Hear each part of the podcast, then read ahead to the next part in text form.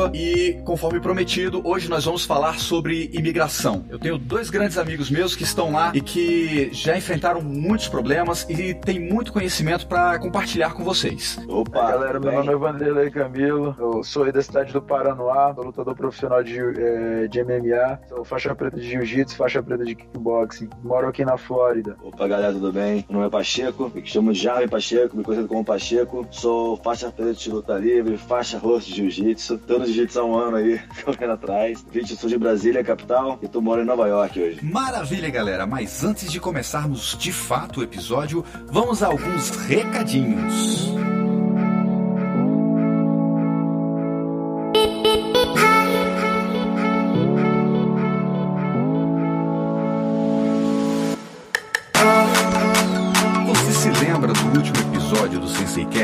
A gente falou sobre como conseguir patrocínio. O atleta Adriano Matos ouviu o episódio e decidiu correr atrás do seu patrocínio.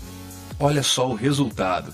Fala, senhor Eric, tudo certo? A parada lá do patrocínio deu certo. Deu mais que certo, na verdade. É, a empresa vai custear todos os meus gastos. Todos, todos, todos, todos. E parece que vão me fornecer também kimono, guard, bermuda, essas coisas. Esses acessórios pra luta, né? Tudo que puder colocar o nome, eles vão me, me fornecer. O engraçado que a, eles, eles ainda falaram, né, da empresa, né, que esse é um valor muito pequeno.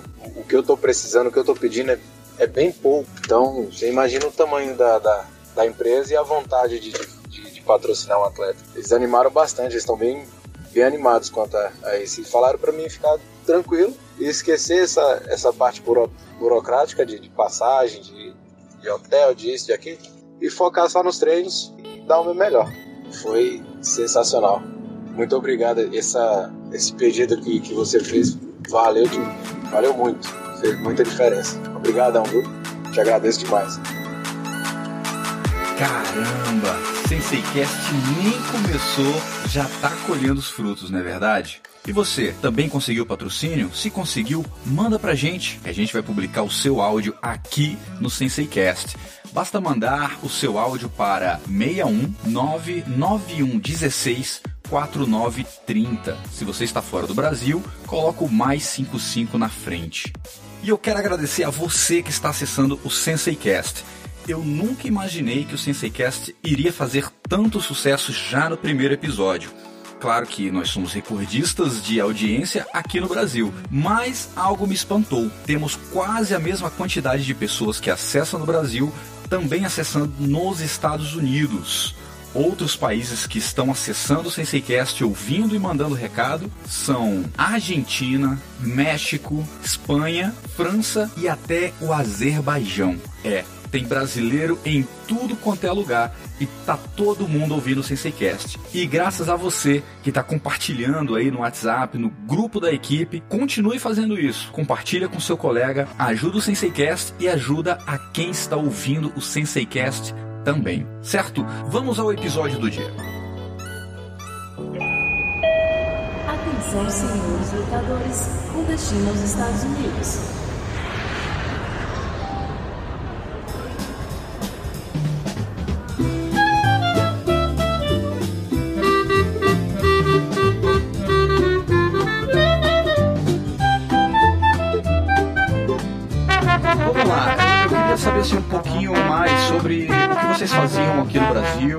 Que era a, a vida de vocês, qual era a profissão de vocês aqui. Então, quando eu saí do Brasil, eu dava aula, né? Eu dava aula de, de jiu-jitsu e de boxing em algumas academias do Brasil, mas muito antes eu trabalhava na SEB, né? Essa há muitos anos atrás. Quando eu saí do Brasil, eu tava só dando aula, mas alguns anos atrás eu vivia, vivia só disso mesmo, entendeu? Eu dava aula e lutava também, lutava profissionalmente aí em MMA. E o Jarvin? Fala pra gente um pouquinho aí, Jarvin. Eu, eu era publicitário em Brasília. Eu comecei dando aula de luta livre quando eu era faixa roxa. Eu dei aula para a Polícia do Senado da Câmara, tinha vários alunos de lá, tinha um projeto lá dentro. Hoje eu sou faixa preta de luta livre, graças a Deus, e tô aqui na, na correria. Legal, legal. A partir de que momento surgiu essa decisão assim, de, eu vou sair do Brasil? Então, alguns anos atrás, muitos anos atrás, eu tinha acabado de fazer uma luta e aí um camarada me adicionou no Facebook. Eu sempre tive meu Facebook como uma página profissional. Eu fiz o meu Facebook para tentar agenciar minha carreira, entendeu? E aí um camarada me adicionou, começou a conversar comigo, porra, meu irmão, o que, que é que você pensa em vir aqui pros Estados Unidos e tal? Eu tenho uma academia aqui. Eu falei, pô, maneiro. Eu tava com poucas lutas, eu acho que eu tinha umas três lutas, quatro lutas. Eu falei bem assim, pô, beleza, a gente continuou conversando e tal. E aí foi deixando passar porque dá uma mudança muito drástica na vida de qualquer pessoa, mudar para outro país onde você não conhece ninguém. Na verdade, eu nem conhecia o cara direito também. Então aí ficou meio que nisso, entendeu? Aí eu, aí eu recebi uma proposta de ir pra Europa também. Aí nisso eu fui lutar na Europa. Eu fui, aí eu fiz a luta e já olhei como é que seria essa situação lá nesse mesmo lugar onde o cara me ofereceu para ficar, na Europa. Aí quando eu conheci a minha atual esposa, a gente tava namorando e tal, e ela falou, pô, a gente podia ver essa situação de viajar lá para os Estados Unidos, que no Brasil a situação tá um pouco complicada e tal. Aí eu falei, tá, então vamos ver como é que é, mas eu, eu viajei pra Europa e não era isso que... O país era muito bom, que eu quero explicar é isso, o país era muito bom, realmente muito bom, que a proposta do cara não era boa pra mim, entendeu? E nessa época eu era bem mais jovem. Eu decidi não ficar lá, eu só lutei e voltei pro Brasil. Aí ela falou, não, mas vamos, vamos tentar, faz, faz o seguinte, viaja, conhece lá é, o país, conhece lá a cidade, vê como é que é a situação e aí a gente decide. Fui para os Estados Unidos, conheci como é que seria a situação, voltei pro Brasil e conversei com ela. Falei, ó, é o seguinte, a proposta do cara não é uma proposta, na verdade, é uma coisa assim, mas o que acontece? Lá é um país muito bom, é o país da oportunidade. Então, se não der certo na academia do cara, mas a gente vai se virar. Irmão, eu sou do Brasil, eu sou do Paranoá, meu irmão. Pô, se eu me virei no Paranoá, eu não me viro em qualquer lugar. sou do Paranoá, porra! irmão, eu sou do Paranoá. Não, isso aí você pode. Todo mundo que me conhece sabe dessa minha frase. Eu sou do Paranoá, meu irmão. Eu sou do Paranoá, então sendo do Paraná, não tem como você não se virar em qualquer lugar. Aí eu voltei pro Brasil, a gente conversou, passaram-se uns três meses, a gente veio para cá, para os Estados Unidos. Então foi exatamente isso, a minha história de, de, é, de mudança de vida. Então, então, na verdade, você teve. Na verdade, antes, antes disso, então, você não, não passava a sua cabeça de, de sair do Brasil. Você recebeu algumas propostas, alguém te viu lá de fora porque você tinha um perfil profissional, onde você colocava apenas conteúdos relevantes ali, a arte marcial, a tua carreira, e alguém te enxergou lá de fora e, e falou, poxa, eu quero trazer esse cara para cá. Isso é uma excelente dica, na verdade, né? De você ter o seu perfil profissional e estar tá alimentando ele com, com coisas positivas, coisas referentes à arte marcial, né? Justamente. Eu queria até, cara, é, falar isso aí pro pessoal aí que é lutador aí do Brasil. Eu sei que a gente, quando é casado, às vezes a, é, as esposas, elas não entendem muito essas coisas, entendeu? De você, irmão, ser um lutador e aceitar todo mundo no seu Facebook. Mas o que eles têm que entender, todo mundo tem que entender que ele é o seu perfil profissional. Pô, muitas vezes o cara não te conhece. Aí você lutou na cidade do cara, o cara quer, pô, vai lá, o cara te adiciona no Facebook, começa a conversar. Muitas vezes o cara não te conhece, mas o cara é um promotor de evento, vai lá e quer conversar contigo. Então você tem que aceitar. Então eu, nessa época foi quando eu botei isso na minha cabeça e aceitava todo mundo. Muito importante, cara. Você tem que publicar sua vida como lutador, seus treinos, suas lutas, porque as pessoas elas têm que te conhecer, tanto os, os promotores de evento, como o pessoal também que vai te assistir. Porque o que acontece? Evento ele só te contrata porque você dá público. Se você é um camarada que dá dar público, o evento vai te contratar, porque ele quer o quê? Vender ingresso. Era isso que. Então, exatamente, esse sempre foi o meu Facebook, uma forma de divulgar o meu trabalho. Excelente dica, né? Inclusive, foi um dos pontos que eu, que eu citei no podcast passado. Foi. Quem tiver pelo site aí, é, pode acessar lá o Como Conseguir Patrocínio. Eu fiz um resumão, mas em breve eu vou, eu vou de repente até chamar o, o, o Jarbin aí, que entende de publicidade, para dar umas dicas bacanas em, em um outro episódio aí.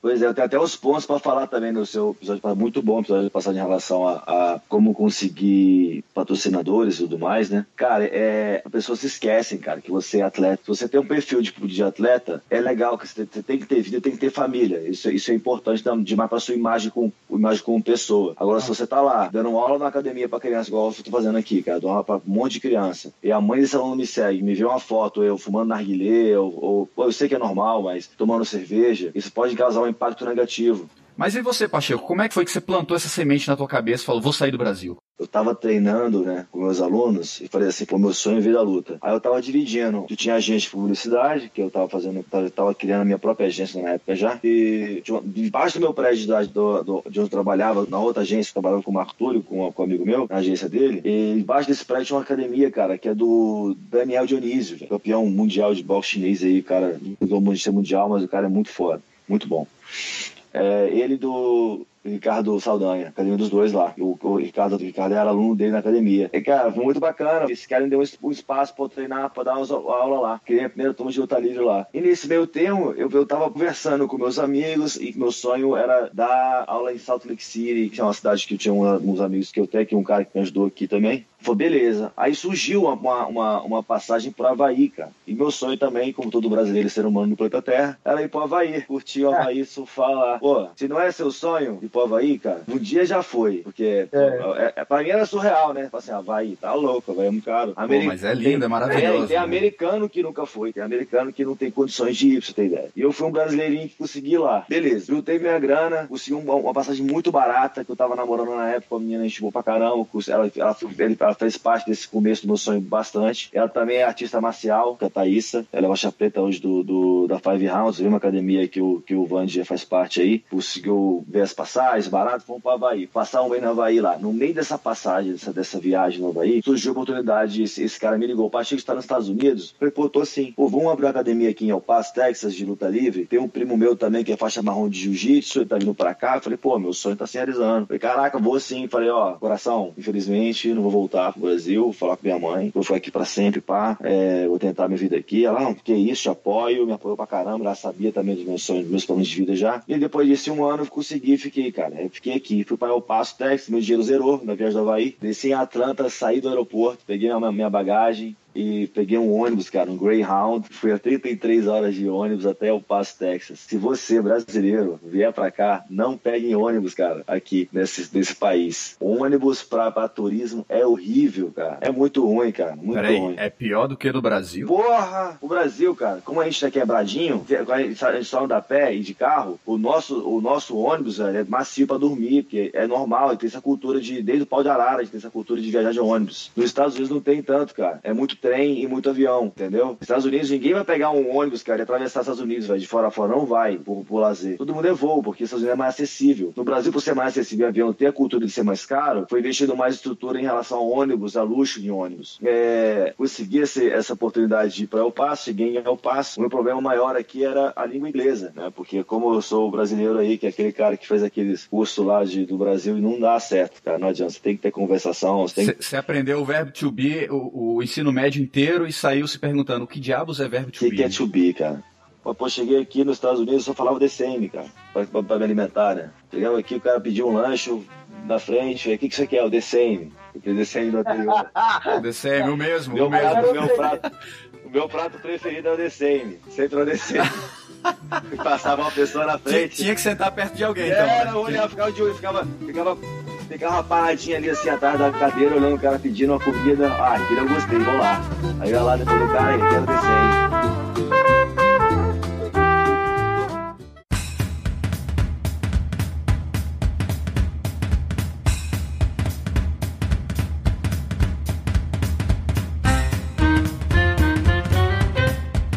Ô, Jabe, mas você falou lá no início que você juntou uma grana. Isso, pra viajar pro Havaí, cara. Pra viajar pro Havaí. Isso, papo de Como é que foi? Mil, Como é que foi? Você, reais. tinha, mas você 6 mil reais, Foi que eu que era o que? O dinheiro da passagem Pra só. ir e voltar. Ir pro Havaí e voltar. Não Era era, dinheiro da passagem. dia da passagem. Eu voltei, Mas você tinha visto? Como é que funciona isso? Eu Por visto exemplo, de turista. Eu quero ir pro Havaí, você tirou o visto de turista. turista normal, tô visitando Você- isso.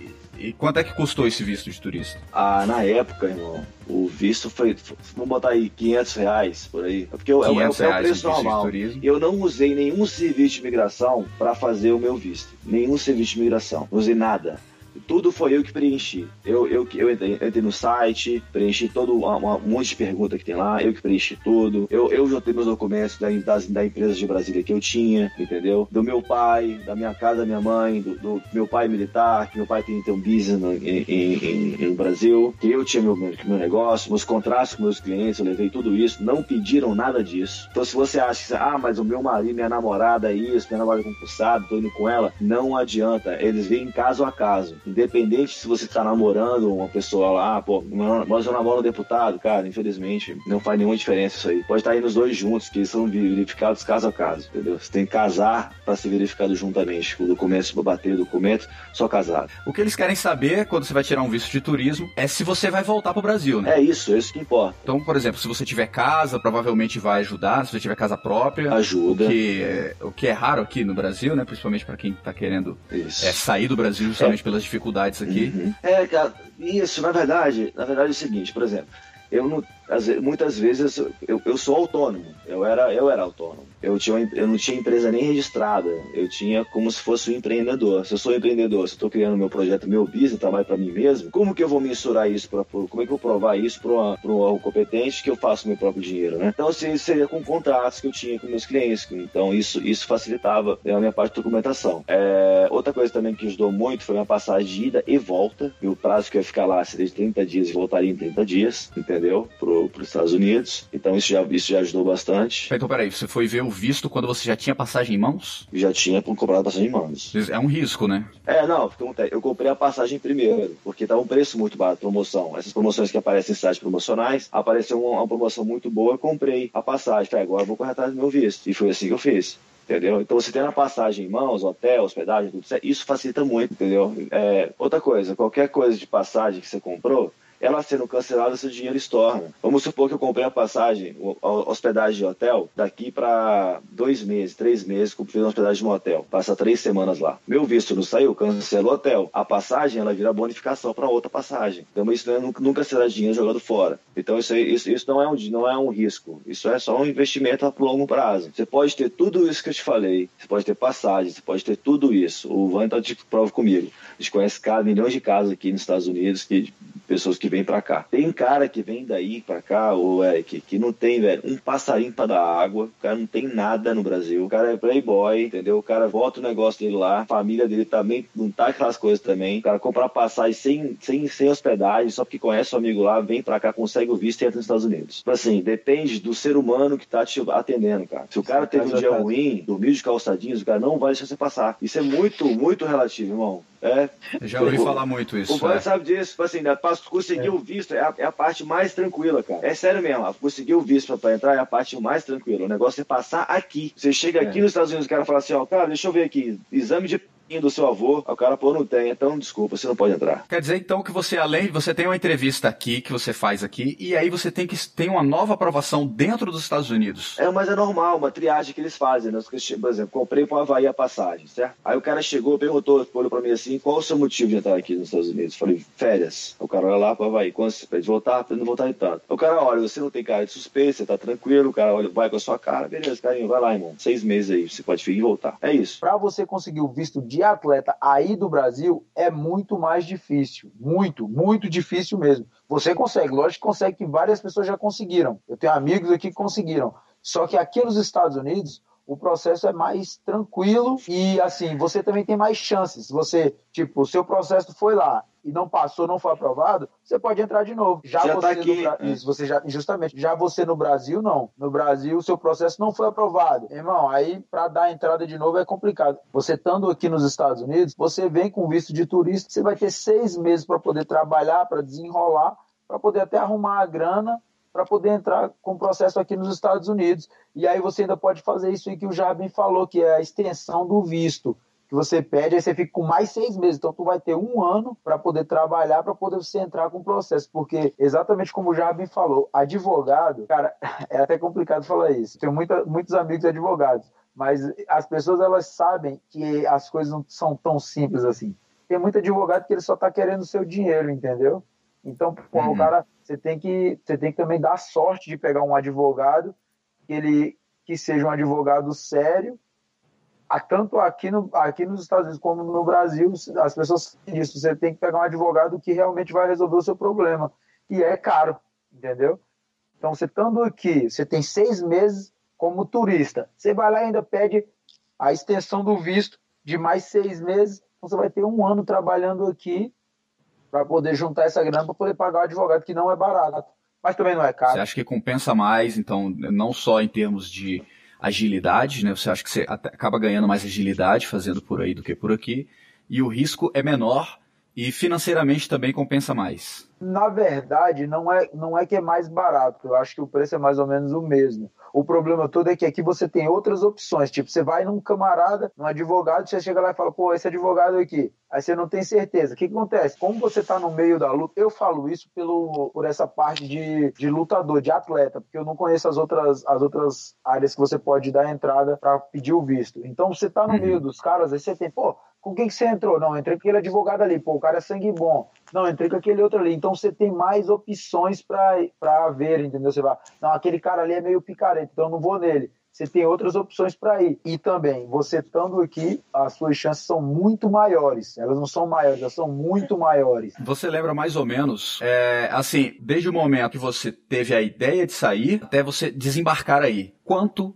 que você precisou, quanto de dinheiro você teve que ter no bolso para poder chegar aí? Você fala assim, agora eu consigo me virar aqui. Eu não tenho ideia de quanto eu gastei, mas o que que eu fiz? Eu vendi tudo que eu tinha no Brasil, eu vendi carro, eu vendi as coisas de casa mesmo, televisão, vendi tudo. Eu, a única coisa que eu ainda a, única coisa que eu ainda tenho no Brasil, eu tenho uma casa, tenho uma casa aí no Paranoá e a minha mulher ela tem um apartamento. Foi a única coisa que a gente não vendeu, mas o resto a gente vendeu tudo e juntou de dinheiro. Por quê? Você vai chegar aqui, você não fala o idioma, você não vai chegar aqui, não vai já, ah, vou abrir uma academia, meu irmão, você pode chegar aqui com um rio de dinheiro. Na verdade, se chegar com um rio de dinheiro, você vai conseguir, porque aqui nem dinheiro, né? Mas beleza, você vai chegar com uma grana aqui, essa grana vai acabar, então você vai precisar de um emprego. Mas até que você tenha conhecimento o suficiente para arrumar alguém que te arrume um emprego, são outros 500, entendeu? Você não vai chegar aqui e já vai arrumar um emprego. Você vai chegar aqui e vai ter que fazer seu corre. Então, o que seria? O que você precisa? Uma coisa que você pode perguntar para qualquer pessoa que está aqui nos Estados Unidos. Aqui nos Estados Unidos, você precisa de um carro. Você precisa de um carro. Não é que o serviço de o transporte aqui não seja bom, e sim porque aqui você não sabe falar o idioma dos caras de direito. Os camaradas, além de tudo, você imagina, no Brasil você falar com um cobrador de ônibus já é difícil. Imagine aqui, irmão, o cara vai falar muito rápido, tudo então é difícil de você se locomover. Você precisa de um carro. Você já tem que vir com dinheiro para comprar um carro. Segundo passo, para você conseguir aluguel aqui, você tem que ter uma grana que ele, você tem que dar o primeiro aluguel e aí você tem que dar o último aluguel. Então isso aí já vai ser uma, já é uma, um tipo assim, vamos supor que você aluga uma casa. Como a minha família é grande, a, a, eu tive que alugar uma casa grande. Então um aluguel de uns mil dólares. Então você tem que dar mil dólares do aluguel, mais mil dólares da última, do último aluguel, que é tipo que, ele, que eles é uma garantia, é, né? Justamente, é, um, é uma garantia que eles têm, um, eles têm um nome, é o depósito, é, eles chamam de depósito. Você tem que ter um dinheiro para se manter aqui. Depois que você se estabeleceu aqui, tudo volta, entendeu? Tudo vai voltar para você. Então é uma coisa que compensa, realmente, realmente compensa morar aqui nos Estados Unidos.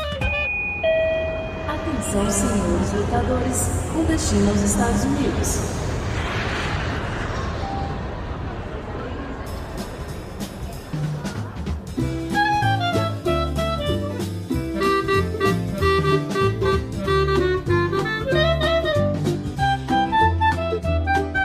Você falou antes que você tinha uma proposta de emprego aí, né? O rapaz entrou em contato com você. Essa proposta acabou não, não vingando depois. Você teve que ir por conta própria ou você entrou em contato com aquela pessoa que, que havia falado com você no Facebook? Ah, tá, boa. Deixa eu explicar como é que foi essa situação. Eu recebi uma proposta de emprego, mas como eu, eu era lutador profissional, era, na verdade eu ainda sou. Tô falando mesmo no passado, é porque tô ficando velho, né? Velho é complicado. velho vai esquecendo de tudo. Velho, eu até tem que lembrar de tomar os remédios, né? Só, só lembra de tomar remédio. Tamo junto nessa. deixa eu falar. O que acontece? Eu cheguei aqui com a proposta de pra vir dar aula, mas principalmente, cara, eu cheguei com a proposta aqui para lutar, porque eu sou lutador profissional. Eu dava aula no Brasil, mas a minha professora ser lutador profissional. Então eu vim para cá porque o cara me falou que o cara tinha muitas conexões e essas conexões iam me botar em eventos para lutar. Quando eu cheguei aqui, o cara não conhecia ninguém. Então, meu irmão, porra, velho, aí isso quebrou minhas pernas, entendeu? E quando eu cheguei aqui, eu fiquei dando aula na academia do cara, mas, pô, o que, que eu fiz? Eu falei, pô, meu irmão, sou do Paranoá, né, velho? Pô, sou do Paraná. O que, que eu falei, velho? Eu falei, vou correr atrás. É sério, eu falo essa parada aí. O dia que vocês vierem aqui, meu irmão, vocês podem perguntar, todo mundo sabe. Pô, o cara é do Paraná. Eu sou do Paraná. I'm from Paraná. Yeah, I'm from, yeah, I'm from Paraná. Eu, só, eu falo, eu sou do Paraná. Esse cara fala em português, apoio. eu, meu irmão, sou do Paraná. Então, velho, eu me virei no Paraná. Pô, como é que eu não me viro num país desse? O que, que eu fiz? Eu entrei, eu entrei em contato com um amigo meu, meu irmão, um cara sangue sangue bom, velho. Que eu falo, meu. A gente não é nada sem os amigos, velho. Tenho contato com esse meu amigo numa coincidência. É isso que eu falo, Deus é tudo na nossa vida, velho. Foi uma coincidência que você vê quando Deus tá fazendo as coisas. Eu cheguei, o camarada foi lutar e eu, pô, sempre gostei eu gosto muito de assistir luta. Eu gosto, pô, eu vivo do esporte porque eu amo essa parada. Então, pô, eu fui lá assistir a luta do camarada. Meu irmão, quando eu cheguei lá, tô lá assistindo a luta, de repente, meu irmão, passa o Caio e o Yuri bem na minha frente aqui, ó. Meu irmão, eu falei, velho, o que, que é que vocês estão perdidos nesse país aqui, meu Deus? Aí o bicho, velho, o que, que você tá fazendo aqui? Eu falei, caramba, aí contei a história pros caras. Aí eu disse, porra, o Guto tá ali na frente, vamos lá. O Guto é o Guto Inocente aqui de Brasília. Isso, o Guto Inocente. É o, é o Yuri Villeforte, o Caio Uruguai e o Guto Inocente. Que eu falo, eu termino confundindo as paradas. Aí o que, que acontece? Meu irmão, eu cheguei lá, velho. Guto, porra, meu, um cara sangue bom, sempre foi, velho. Cara sangue bom pra caramba. Aí eu contei a história pra ele, falei, pô, Guto, então, meu irmão, tô caçando lugar pra treinar. Eu tô dando aula na academia de um cara lá, o cara me contou isso e aquilo mas eu preciso de um lugar para treinar para arrumar luta. Ele, meu irmão, desce lá segunda-feira lá na Black Zina, velho, tá aqui o endereço, só chegar lá. Eu falei, pô, mas como é que é só chegar lá? Ele falou, meu irmão, vai chegar comigo, mano. Vai chegar comigo e acabou, só isso, daquele jeito dele, delicado pra caramba. É, ele, é um fofo, né? É um fofo. É, meu irmão, vai chegar lá comigo. Eu, eu cheguei lá, velho, na hora que eu cheguei com um cara, velho, pô, aí comecei a treinar, meu, conheci uma galera sangue bom pra caramba, meu, conheci o Jorge Santiago, cara sangue bom, meu irmão. Por isso que as coisas dão certo pro cara, né, meu, o cara é sangue bom demais. Aí conheci o Danilo Villeforte também, outro camarada sangue bom pra caramba. Os caras me deram uma guarita aí tomando do mundo. Comecei a treinar com os camaradas. Depois que você chegou na academia, aí é com você, velho. Todo mundo querendo te matar pra começar, né? Você chega brasileiro, já chega com o Guto, o nego já fala, pô, velho, esse bicho é doido também. Então o nego já cai pra dentro de você querendo te matar, hein?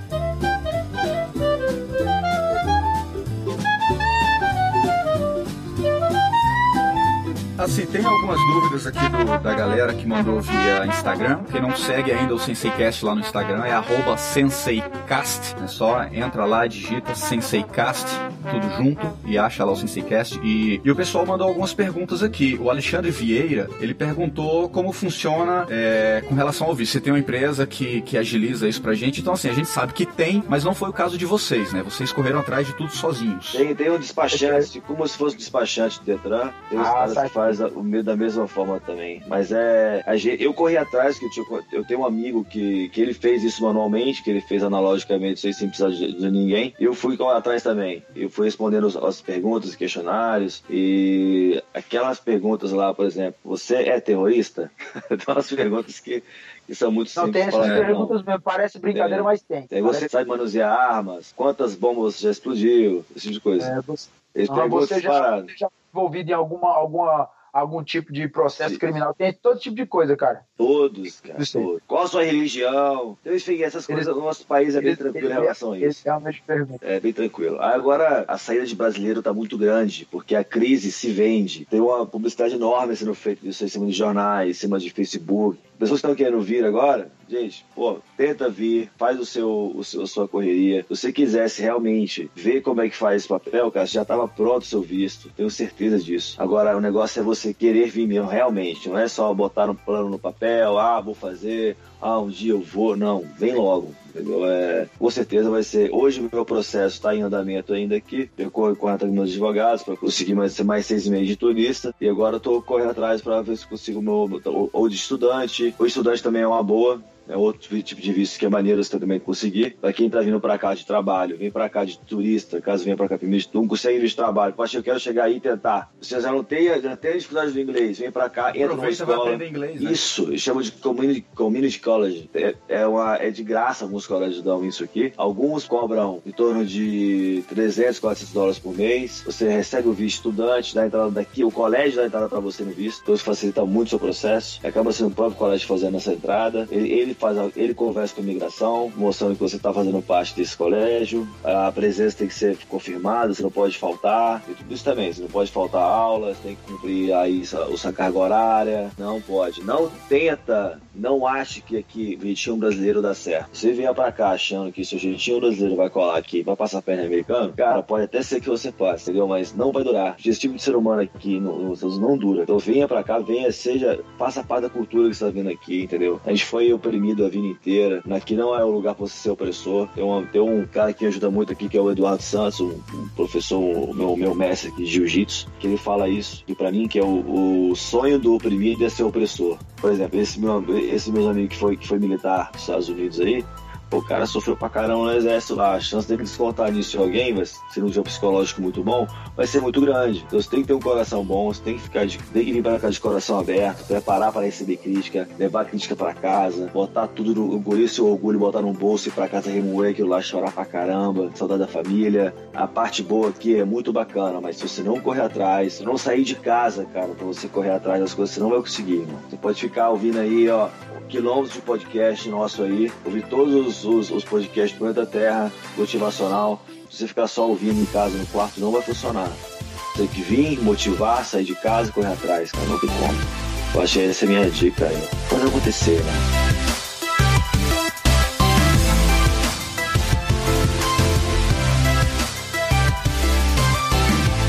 Bom, a gente tem a dúvida aqui também do Rodolfo, mas eu acho que a gente já respondeu. E ele pergunta o seguinte: Boa tarde, gostaria de saber se nós, professores de jiu-jitsu, podemos é, saber de vagas que surgem nos Estados Unidos, que sejam vagas de trabalho, né? E onde podemos procurar, é, com quem podemos falar. Esse é um sonho dele. Uh, vocês. Uh, então, assim, o, o Vand falou que tem já, né? Tem, tem, tem um sponsor, né? Que ele pode te dar uma vaga de emprego. Mas se uma pessoa quiser já sair daqui com um sponsor, ele quiser procurar. Só uma correçãozinha, Eric, você falou um negócio aí. O sponsor, cara, na verdade, ele é só um ser humano que você conhece nos Estados Unidos, que assina por Estados Unidos, por governo americano, que você não vai morrer de fome e que você é. não vai fazer nenhum crime aqui dentro. Ponto. É só isso. Sponsor é só isso.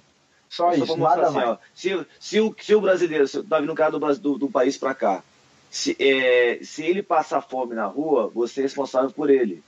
É só isso que o sponsor faz. Esposa vai ser seu pai. Vai ser o seu pai aqui. Assim, o pai, o que, que o pai faz? Só cuida, cara. Só dá a casa, só dá comida. O resto é com você. Ele não te promete nada. Quem corre atrás de você é você. O sponsor é, é eu não vou ficar ilegal. Tem um cara que está correndo, atrás de mim aqui, porque o maior problema que dos Estados Unidos tem é com despesa, com pessoas que vêm para cá, não conseguem e tem que gastar dinheiro para mandar para fora o país de volta, de deportação. Entendeu? É um gasto muito grande de grana com isso. E o cara que não tem casa, o cara tem que ir para um albergue, o cara tem que comer com comida do governo, o cara faz, comete crime porque não tem grana, o cara começa a roubar o, o, a, a vizinhança, pequenos delitos, bebe álcool. Quem responde por ele? Ninguém. Então tem que mandar dá crise, isso, isso causa o desconforto que é ter, uma, ter isso no, no país deles, né? Então o sponsor absorve isso da pessoa. Se o cara está achado na rua lá, ou lá tá lá o cara, de, você não pode dormir na rua, é ilegal. O cara tá dormindo na rua aqui, levantou, tá bêbado. Aqui no Nova York, por exemplo, se você tá andando bêbado na rua, é crime, entendeu? Você tá andando sob efeito de, de, de, de, de álcool, né? Você não pode ser, você não vai ver mendigo bêbado na rua como tem no Brasil. Não deixa de ser uma droga, né? É uma droga. Você não, aqui, aqui todo mendigo aqui nos Estados Unidos, aqui no falo Nova York, no metrô, você não vai ver um cara com bafo de álcool. Só tá com o cheiro normal do, do ser humano que, que, não toma banho, né? Que não toma banho. Mas, aí, aí o que acontece? Aí não, ele só, só, só, não pode, cara, porque é, é ilegal. É, ele sabe que vai ser preso se, se ele tiver sob influência de álcool, entendeu? Então, é para isso que serve o sponsor, cara, para evitar o máximo desse tipo de pessoas possíveis.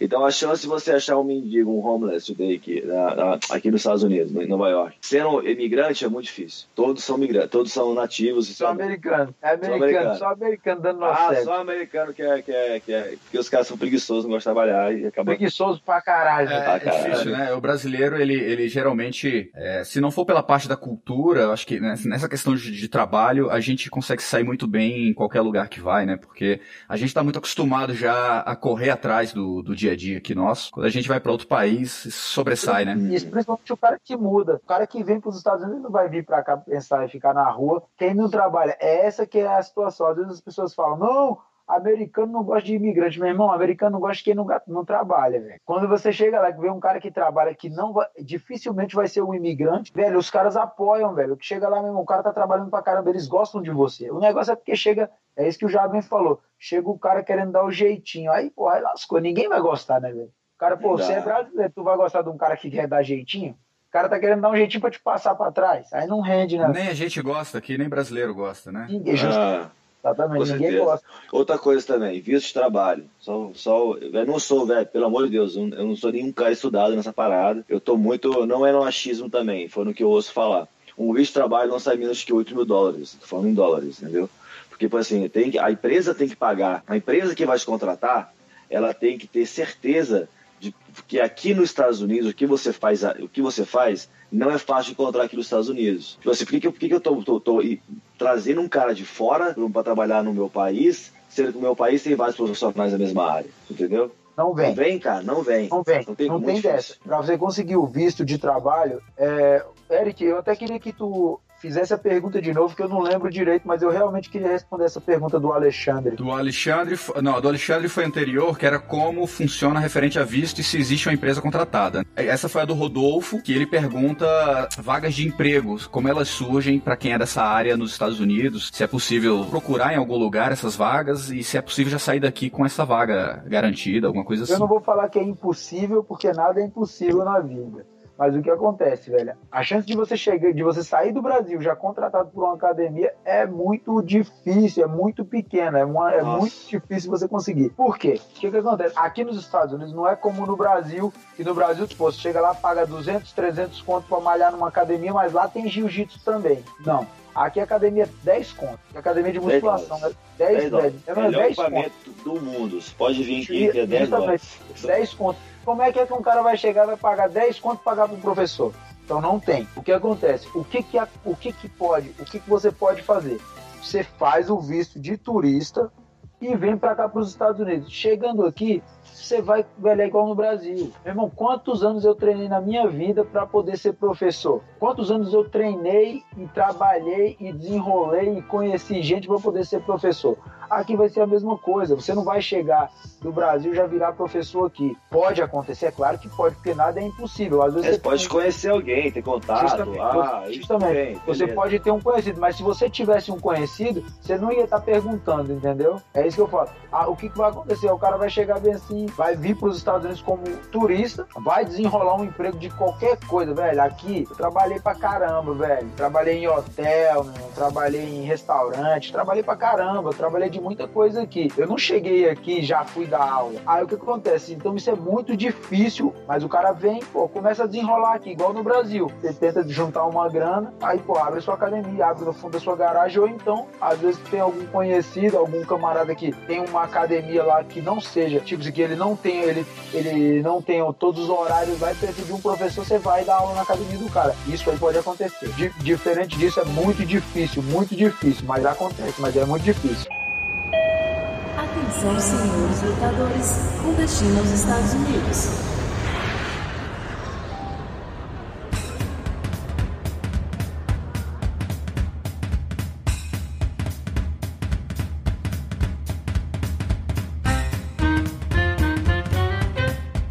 Como é que foi para levar sua família? Você teve seus filhos aí, você teve filho aqui, levou? Como é que foi essa questão? É por isso que eu gosto de conversar com gente inteligente. O cara só faz pergunta inteligente, meu irmão. Eu realmente queria responder essa pergunta lá no canal no YouTube, velho. Eu queria que as pessoas me perguntassem. Eu só vou só falar duas coisas aqui, Eric, rapidão. No, no meu canal no YouTube, eu respondo as perguntas na hora. Então, se a pessoa me mandar a pergunta no YouTube, eu consigo responder na hora lá no YouTube, porque eu não tenho nenhum roteiro. Se as pessoas me mandassem as perguntas, seria mais fácil. E o que eu queria dizer sobre essa situação? Se você tem família, se você tem mulher e filhos, a melhor coisa que você faz, você vai entrar como como turista aqui, tira o visto para todo mundo, não faça a mesma coisa que eu fiz. Eu vim, tirei o meu visto, quando voltei fui tirar o visto da minha mulher. Meu irmão, já foi mais difícil, porque chegaram lá, meu irmão, na hora que bateu o olho, falou, não, mas seu marido foi para os Estados Unidos. Aí já começou com muita pergunta, entendeu? Enfim, ela conseguiu. É, no caso, então, só para entender, você foi, é, você voltou. Então, assim, para a imigração, para o pessoal lá que estava analisando o seu o visto dela,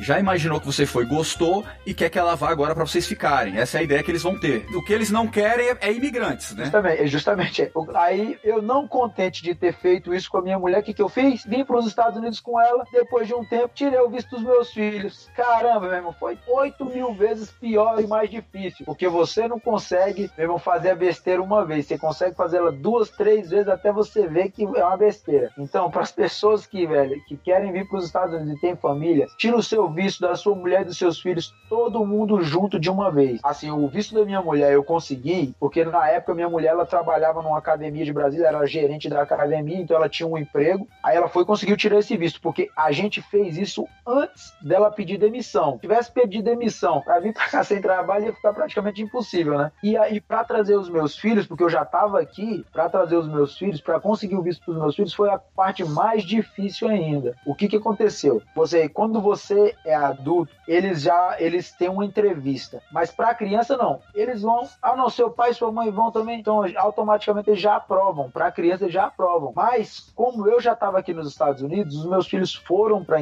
para entrevista. E aí eu precisei comprar passagem para uma pessoa, como uhum. se uma pessoa fosse trazê-los para cá. Essa pessoa, ela realmente tinha que ter uma, um tipo, tinha que ter uma condição muito boa no Brasil, tinha que ser uma pessoa bem empregada no Brasil eu tive que arrumar. Esse camarada é um, um, grande amigo meu também. Eles pediram até extrato da conta bancária do cara e contra-cheque do cara, para você ter ideia. E, pro, e, outra coisa, os meus filhos falaram que não viriam para cá para me visitar. Eles viriam para cá para conhecer a Disney com esse camarada que era padrinho deles e viria para cá só para conhecer e tal. Se não, se eles falassem que viriam para cá para me, pra me visitar, a chance de ser negado o visto era muito grande. Um visto que não tinha aprovação, que era só ir lá e receber o, o visto isso já se tornou uma coisa muito mais difícil. Então, para qualquer pessoa que tenha família, que seja pai, mãe ou qualquer um que queira vir para cá, vai lá e tenta tirar o seu visto o visto da sua mulher e dos seus filhos todo de uma vez. E eu gastei muito dinheiro também. Eu tinha que gastar uma quantia, gastei o dobro por causa disso. Entendi. É porque muita gente realmente fala isso, né? Não, eu vou primeiro,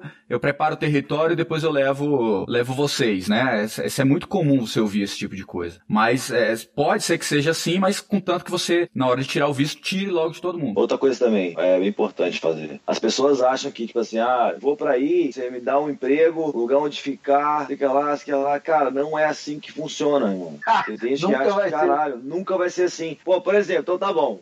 Pense no contrário, me coloque nos seus pés. A pessoa fala aqui assim, put in your shoes. Ele me coloca, me coloca no seu lugar. Se eu for para o Brasil agora, tô indo pro Brasil aí, se me dá um lugar para ficar e um emprego para mim, eu acho muito difícil alguém falar isso para mim aí. Eu não conheço. Ninguém vai falar. Ninguém vai falar. Ninguém vai falar. Da mais, Brasília é mais fácil que os, os carros comissionados podem conseguir. Ninguém vai falar, cara. Tá, não, pode vir, irmão. Pode vir que tem um emprego você esperando aqui e tem um, um quarto aqui pra você ficar. Não existe, não caiam nessa, cara. Eu, olha, eu sei que você conhece seu amigo, você, você, você, você confia no cara, você é amigão dele você, né, você, nossa, tomou, ele tomou leite de mamar junto com a sua mãe, os, os dois mamaram junto, não adianta. Caraca, não, não pode, não, não cai nessa, cara. Não, ele não consegue te prometer isso. Concluindo a minha história em El Paso, até as Texas. E chegou eu lá e o Guilherme. Guilherme veio com as mesmas promessas. O Guilherme, cara, esse cara, ele foi o meu, meu irmão lá, é ainda, ele foi, na verdade, o meu consolo. O que, que ele foi meu consolo? Ele deixou um filho de um ano de idade, cara, no Brasil, em Minas de Fora, e veio para cá com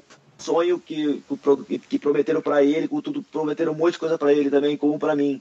Eu não tinha nada. Eu tinha minha mãe, lógico, não sei minha mãe, te amo, mamãe Vera, Beijo, mamãe. Pô, é. mas não, não era, ela não depende de mim. Graças a Deus minha mãe tem, tem, tem, tem o dinheiro dela, consegue se virar, se alimenta. Não tem um filho. Pô, filho, cara, eu não tenho esse, esse o, o, a, a benção que vocês dois têm ainda de ter um filho ainda, não tive. Mas eu dou aula pra criança, não chega nem perto do que eu tô falando, só tenho uma parte boa de uma hora com cada uma. Mas eu sei o amor que é. Eu sei porque meus amigos mudam, meus, meus amigos mudaram totalmente. Personalidades que era de uma forma mudaram porque uma criança apareceu na vida, é uma benção. Então você quer participar, você quer estar do lado, você quer ver cada evolução, cada dia a criança vai crescendo, aprendendo um negócio diferente, você quer fazer parte de tudo aquilo, o moleque perdeu essa parte. Perdeu quase dois anos aí, longe do filho, porque corre atrás do sonho dele, entendeu? Ele, cara, ele foi, porque todo dia quando passava aquele perrengue, ele falava assim, pô, mas pelo menos eu não tenho um filho no Brasil. É isso que me, que me, que me motivava, sabe? Eu vi aquele bicho do meu lado ali passando a mesma situação, ligando pra mulher, ligando pro pai, chorando com o pai, chorando com a mulher, eu também chorando com a minha mãe. Ah, mãe, vou voltar. Não, tá tudo bem, filho, tá tudo bem, mãe, tá tudo bem. Comendo aí Papa John's, a pizza ruim lá, sabe? Todos os dias, duas por 10 dólares, pô, passando os perrenguezão lá mesmo. E outra coisa, trabalhando, pegava o um emprego, pô, vamos lá, arrancar telhado de uma casa e colocar outro, sem corda, sem nada, no seco. Chegava, terminava a semana trabalhando com sol de 100 graus Fahrenheit, dá uns 40 graus aí. Celso acabava a semana para receber o salário, o cara não pagava porque ah, atrasou o serviço. Mas se você não for um cara evoluído e bem concentrado, você às vezes dá uma piadinha aqui, entendeu? Mas graças a Deus eu tenho minha religião, me apeguei no que eu acredito. O meu namoro terminou um pouco breve, assim, um pouco mais rápido do que eu pensei quando eu vim pra cá. Cheguei pra cá duas semanas depois, já tava solteiro já. Porque a gente, eu e ela chegamos. É, ela me amava, eu me amava muito. não, o Costa foi. Vai contar isso aí não, hein? Foi, chegamos no consenso. Ela perguntou assim, Javi, quando você vai voltar? Eu falei, eu não, não pretendo voltar. E ela, eu não pretendo ir, porque eu, tô concursado, tenho minha vida aqui. Pô, então vamos terminar, vou continuar te ajudando. Eu falei, beleza, fechou, terminamos. Tranquilão, terminamos de boa, três semanas chorando. aí beleza, foi, foi tranquilo. Aí, pô, aí continuou me ajudando assim. Eu falei com ela, caraca, ó, tô passando um perrengue aqui, tô ficando sem lar. Aí ela, pô, tem um Vanderlei fala com ele lá, fala, pô, verdade, Vanderlei. Falei com Galiza, Galiza falou, irmão, eu, Vanderlei, tá vendo no Five House lá, fala com ele. Aí eu falei com o Vanderlei, falei, irmão, Pacheco, velho, tô com um cara aqui, irmão, enroladaço, cara. O cara mentiu pra mim, sacou? Fosse uma coisa, tá sendo outra. Não vou conseguir abrir academia agora, tanto que no ano que eu tava lá não tinha aberto ainda, né, Vanderlei? Se não me engano. Foi exatamente isso. É, academia, academia, né? Foi, foi. Ele falou assim, tu tá fazendo o quê, irmão? Trabalhando em cotelaria aqui, sacou? Trabalhando no hotel, trabalho aqui, de, acho que era de, não sei se era de valet que trabalhava, ou... Eu? Porra, eu é. trabalhei limpando, limpando quarto, limpando é, bosta, é, né? Limpei foi tá, tudo, meu irmão. Aí me ajudou, foi, foi por esse contato também, ex-namorado, que consegui falar com ele, que ter contato com o Vande. Até hoje o contato não parou mais. Cara, e quando eu vim pra cá, antes de vir pra cá, não deu certo lá, não deu certo lá. Aí, pô, o Guilherme lá comigo na sofrência lá. Liguei pra cá, liguei pro Van, liguei pro tal. Aí um aluno meu, meu primeiro aluno, irmão, os meus alunos que eu tive. Se não for o primeiro aluno, foi o segundo. Eu dei ela pros dois juntos, pro Felipe e pro Caio. Caio, o Caio hoje é faixa roxa de jiu-jitsu. Pô, fui lá, hoje ele, ele, o Caio me ajudou, cara. O Caio que pagou a passagem de El Paso para Nova York. Pagou na época 900 reais. Caio, não esqueço, irmão. Não esqueço, porque eu não tinha esse dinheiro em dólar. Eu não tinha 200 dólares, eu não tinha nada. E se não fosse ele, eu não estaria aqui. E chegando em Nova York, a, a amiga minha falou assim: Pacheco, eu tenho um quarto aqui, só pode ficar do, uma semana nesse quarto. Porque o, o roommate aqui, aqui você em Nova York, eu, aqui um quarto, se alugar uma cama num quarto, é 800 dólares, 600 dólares um quarto por mês. Aqui é o, valor um pouco mais caro que o normal do estado do país. Cheguei aqui uma semana só, cara. No meu segundo dia, botei minha faixa marrom, minha, minha, minha bermudinha laranja da luta livre, minhas camisinhas, minhas guardinha fedorenta. E lá fui eu, velho, de academia em academia aqui, dando porrada em todo mundo em volta. Eu pensava assim, cada, cada vez que ela passar minha guarda, me finalizar, mesmo o prato de comida. A única academia que eu não rolei, que eu não precisei treinar professor, que não, não fiz nenhum treino, foi a, academia, foi a última academia que eu fui, que é hoje que eu tô, que é a Lotus, a Lotus Club, a Gentle Studio, onde eu conheci um brasileiro que esse cara realmente, é, não, se eu agradeço o Caio, se eu agradeço a Ellen, que me deu apartamento aqui de uma semana, se eu agradeço a, porra, minha mãe, a Thaís, que me ajudou no começo, sacou? Ele falou assim, Pacheco, vou te dar aqui, velho, 150 dólares por semana. Eu falei, que isso? velho. Eu, não tinha noção do que fazer com o dinheiro, você tem ideia. Pô, eu tava em Passo vivendo com 25 dólares por semana, cara. Então, pra isso, pra mim era um absurdo. Eu chorei, me emocionei, assim, cara. Obrigado, irmão, obrigado. Não tenho o que, o que falar. Hoje melhorou, hoje tô bem melhor, eu consigo minhas aulas particulares, eu tô conseguindo mais, mais alunos, trabalho com publicidade aqui também. Então, faço publicidade aqui também pra fora, aqui pra algumas empresas aqui nos Estados Unidos. Mas é tudo freelance, coisa, coisa, coisa simples, nada de contrato trabalhista, não tenho. E eu tenho uma ajuda semanal aí do, do Cadu, cara, que me ajuda aqui também no, no, nos Estados Unidos. Graças a Deus, Eduardo Santos, representante da Lotus Internacional, cara que dá seminário no Brasil inteiro, no mundo inteiro, na verdade. Milão, é lugar, o cara muito bem reconhecido, não sabia, não tinha ideia. E eu era muito, muito fã, né? Muito fã dele, do, do, do muito fã do Louro, Marcos Marcos Galvão, Louro, Belator, amigo do, do Zé Aldo. Cheguei aqui e o cara tava na academia lá, cara. E no meu primeiro seminário aqui, eu, aí eu olho pro lado, tava o Pelé Lange, cara. Você sabe quem é o Pelé? Aí, pô, então aqui é tudo. É aqui as coisas acontecem, é aqui. Vocês querem vir, venham pra cá, entendeu? Assim, que acho que é, é surreal. Lógico, cara, eu tive uma, um berço muito grande, muito, muito. Uma cultura já da minha foi totalmente diferente da minha, da minha raiz. Eu tive minha raiz com o mestre, com, com Marcos Góes, com o Marcão. Depois que o Renato Ferreira pegou a faixa preta e deu uma cara nova pra luta livre, assim, absurda. Eu não tô falando que é que antes era errado, mas ele tem uma visão diferente da luta livre. Ele botou a luta livre no outro patamar. Né? Gustavo com o Danielzinho da Serrado no MMA virou outro padrão.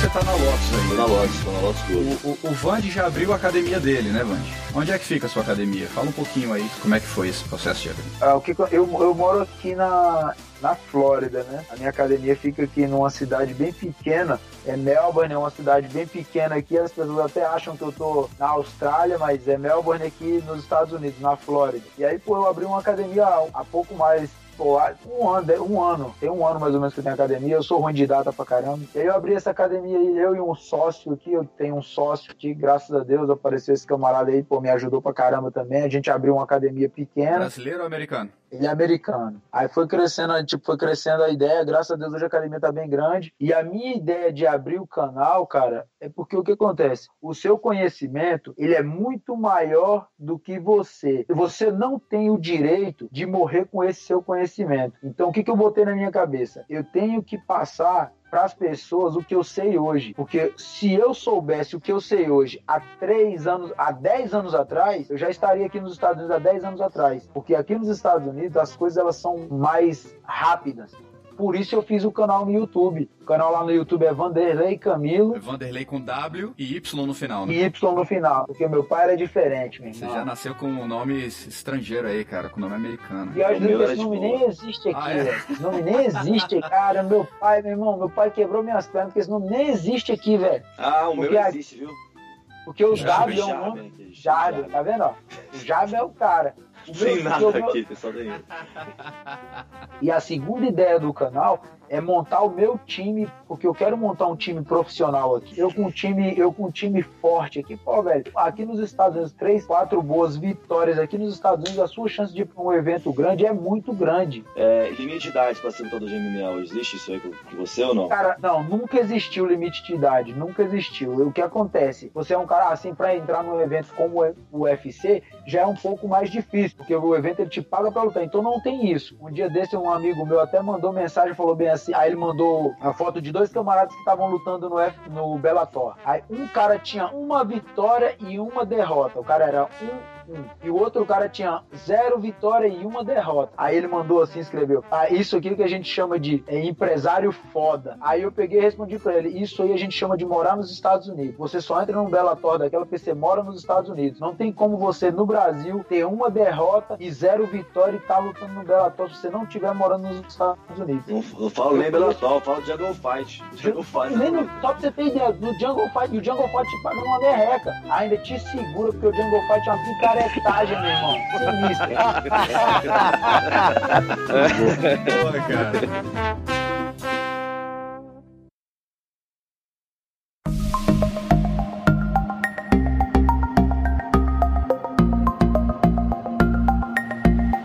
E quem quiser achar você no Instagram, no Facebook, como é que faz? Ah, então, meu Instagram é Camilo Vanderlei, é com W e Y no final, do mesmo jeito. E, e meu Facebook é Vanderlei Camilo. Eu vou deixar aqui no, no, no post aqui, eu vou deixar o, o link, tá? Com o endereço do teu canal, do Facebook, do Instagram, o Jarben, que você quer. Qual que é o seu, Jarben? Como é que faz pra te, te localizar? Pô, pra me achar aí é, é a Jarben, só isso. Bota Jarben. A Jarben no, no Instagram, né? Instagram, arroba Jarben. É, meu nome é diferente mesmo. E, cara, é o seguinte, no meu canal aí, da, do meu canal que eu falo, meu, meu, meu Instagram, eu coloco algumas posições também, vou colocar mais posições de luta livre, vou colocar algumas diferenças entre luta livre e jiu-jitsu, alguma da parte de no-gi, especi- especificamente.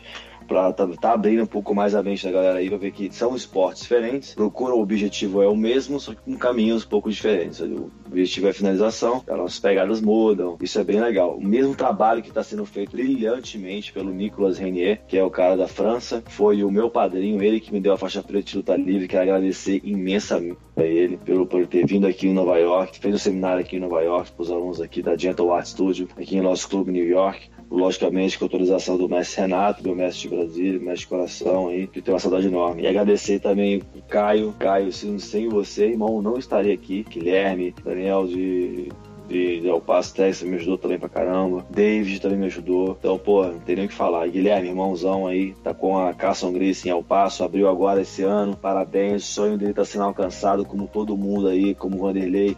Abriu a academia dele agora aí em Melbourne. O moleque acabou de abrir a Carson em El Paso, com a logo bonitão lá, todo mundo que montar tá lindo. Parabéns, parabéns mesmo. Agora vamos seguindo aí que, que Deus tá aí para isso, para ajudar a gente, cara. As portas estão abertas, só para quem quiser vir tentar mesmo. Então, pô, só mandar um abraço aí pro Pedro, meu irmão, um cara que eu devo muito. Cara, meu irmão, que se tem uma pessoa aí que me ajudou, o cara foi meu pai, cara foi o camarada que me ajudou pra caramba aí na parte de luta, foi o Pedro Galiza, quem não conhece, o cara lá da Five, da Five Rounds, o cara me ajudou muito, irmão. o cara foi meu pai, irmão, o cara que me criou pra isso aqui. Dá também, meu irmão, mandar um abraço aí pro, pro pessoal lá da RKT, o Guto Inocente, o cara bom pra caramba, o seu Carlinho também. Um abraço, cara, me ajudaram. Pô, quando eu cheguei aqui, o cara, que me ajudou pra caramba foi o Guto. E, meu irmão, e pra toda a galera lá de Brasília, um abraço pra minha mãe, tô com a saudade do caramba dela, meu irmão. Muita saudade da minha mãe, velho. Tem uma coisa que eu tenho saudade da minha mãe e dos treinos de Brasília. E é isso aí, galera. Um abraço pra geral aí, abraço aí pro Jaber, meu amigo aí. Sangue bom pra caramba. E o Eric também, cara, sangue bom do Paranoá, meu amigo das antigas mesmo aí, meu irmão. Um abração, velho. Muito bom falar com você aí. Prazer conversar com vocês, velho. Nóis. Um abraço também aí pra minha mãe, saudade demais dela. Cara, e te falar que hoje eu agradeço muito ao Cadu, que tá aqui, o mestre, vou repetir de novo, o mestre Cadu, que me ajudou muito aqui Nova York. E, pô, a minha primeira dama aqui, a Mabilene, uma pessoa com nome diferente também, porque eu curo nome diferente na minha vida. É, Agora achei. É. Valeu, Eric. Obrigado, galera da Serra do MMA. Serra do MMA, abraço. Parabéns, Daniel. Parabéns, Saulo, cara. Que trabalho lindo que está sendo feito aí. Quero também agradecer meu sponsor, cara, do Brasil, que é o Miguel. Pô, Miguel da, da Master Fight. Até hoje também é guarda da Master que me manda. Obrigado mesmo pela oportunidade, irmão. Valeu, abraço. Os.